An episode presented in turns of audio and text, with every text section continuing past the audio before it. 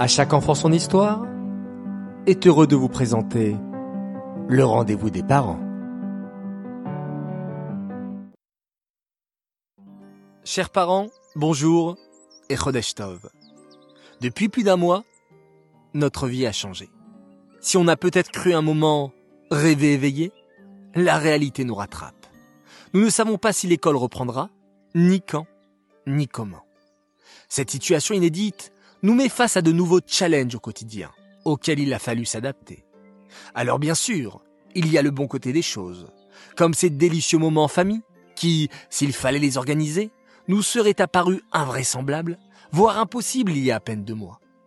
Et d'autres situations nouvelles, incongrues, parfois difficiles à gérer, et qui nous ont demandé de mobiliser de nouvelles ressources.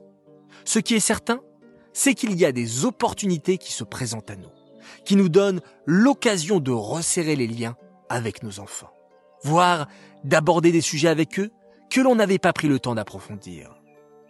Tenez, par exemple, ce matin-là, ma fille Teila, 7 ans, qui me demande de sa voix doucereuse, Tu me prêtes un peu ton téléphone, maman? Ça vous arrive également ces temps-ci, je suppose. Je lui rappelle gentiment la règle à la maison. Le matin, c'est après s'être habillé, pris le petit déjeuner et fait sa téfila que chacun a le droit à 10 minutes de téléphone. Bravo. Tu es habillé? Maintenant, la tefila. Grand soupir. Oh Ça m'ennuie trop. Et puis les Hamida, qu'est-ce que c'est long. Je n'en ai vraiment pas la force. Chers parents qui m'écoutez, n'est-on pas tous dans le même bateau? Trouver encore et encore des motivations? Expliquer chaque jour que l'on prend quelques minutes pour prier, puis ils iront jouer. Oui, je sais. Tu as déjà fait hier, et tu as déjà mangé hier aussi, non?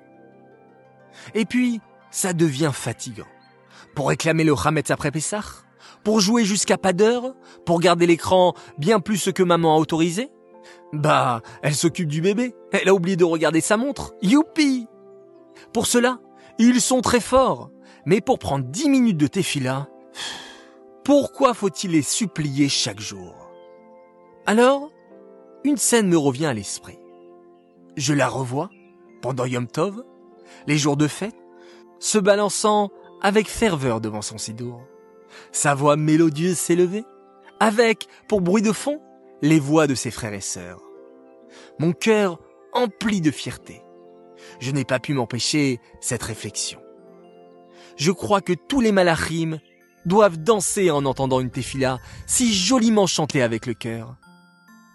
Et ce n'était pas une flatterie. Je le pensais sincèrement. Je décide alors de puiser l'inspiration dans les principes développés dans le rendez-vous des parents numéro 3. Plutôt que chercher à obtenir obéissance à tout prix immédiatement, en levant la voix, en menaçant ou même en promettant des récompenses. À chaque fois que cela est possible, il est préférable de miser sur l'apprentissage à long terme. Ici, il se présente l'occasion d'ancrer un lien positif avec la tefila. Et pour cela, rien de mieux que d'aller vers l'enfant, verbaliser ses émotions, comprendre sa problématique. Je commence par faire le vide.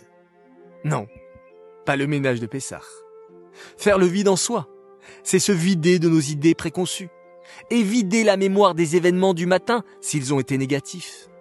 Ou encore, prendre de la distance sur cette exaspération qui a failli m'envahir. Et savez-vous ce que fait le vide? Il permet d'attirer une nouvelle lumière, exactement comme la seringue qui fait une prise de sang. L'appel d'air attire. C'est ce que j'ai fait en allant en avant du ressenti de ma fille et en résumant la problématique. C'est difficile pour toi de quitter tes jeux, tes occupations pour aller faire ta tefila, c'est ça?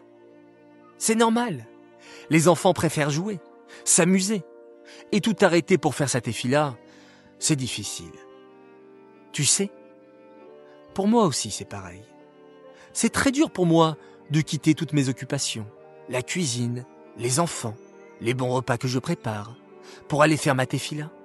C'est dur pour moi aussi.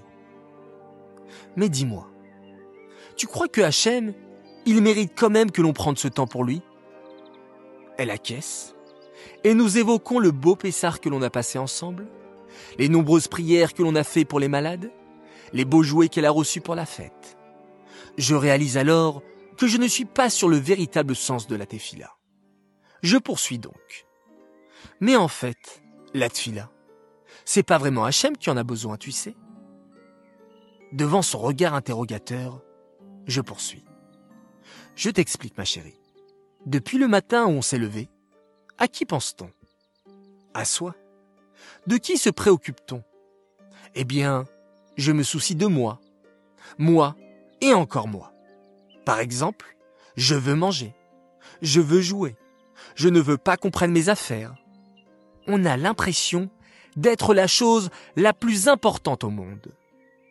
Et le seul moment où on ne pense plus à soi-même, mais on pense à Hachem, c'est quand? Au moment de la tfila. À ce moment-là, on réfléchit à la grandeur d'Hachem, toutes ces belles choses qu'il a créées, les océans immenses, les poissons magnifiques, les oiseaux, les belles montagnes. Et les belles choses qui nous entourent, vois-tu? À ce moment-là, on se sent tout petit devant la grandeur d'Hachem et on réalise qu'on n'est pas forcément le plus important. Que se passe-t-il après la tefila Eh bien, après la tefila, ça devient plus facile pour nous de laisser un peu de place à notre frère ou à notre sœur. Si par exemple, il veut rentrer dans nos Playmobil, on saura réagir en trouvant une solution où tout le monde est content. Non pas que tu doives donner tous tes jouets à ta sœur, hein Ai-je précisé Mais au lieu de la repousser pour être entré dans ton jeu sans permission, tu auras plus de facilité à trouver une solution où elle se sentira acceptée aussi.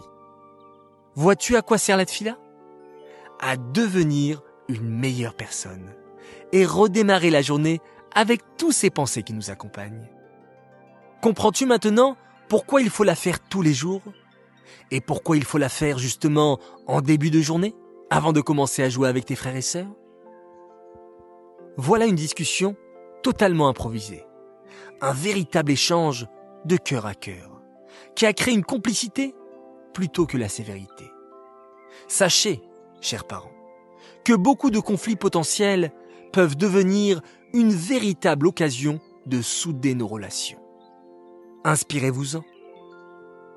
Notre programme surchargé d'avant avait peut-être fait de nous des parents un peu trop dans le jugement, dans la critique. Et si aujourd'hui, on prenait plus le temps pour être une source d'inspiration et moins des gendarmes? Nous avons chacun énormément de ressources. Et je ne doute pas que beaucoup de merveilleuses discussions inspirantes se déroulent aussi chez vous. Je vous invite à nous les partager sur À chaque enfant son histoire.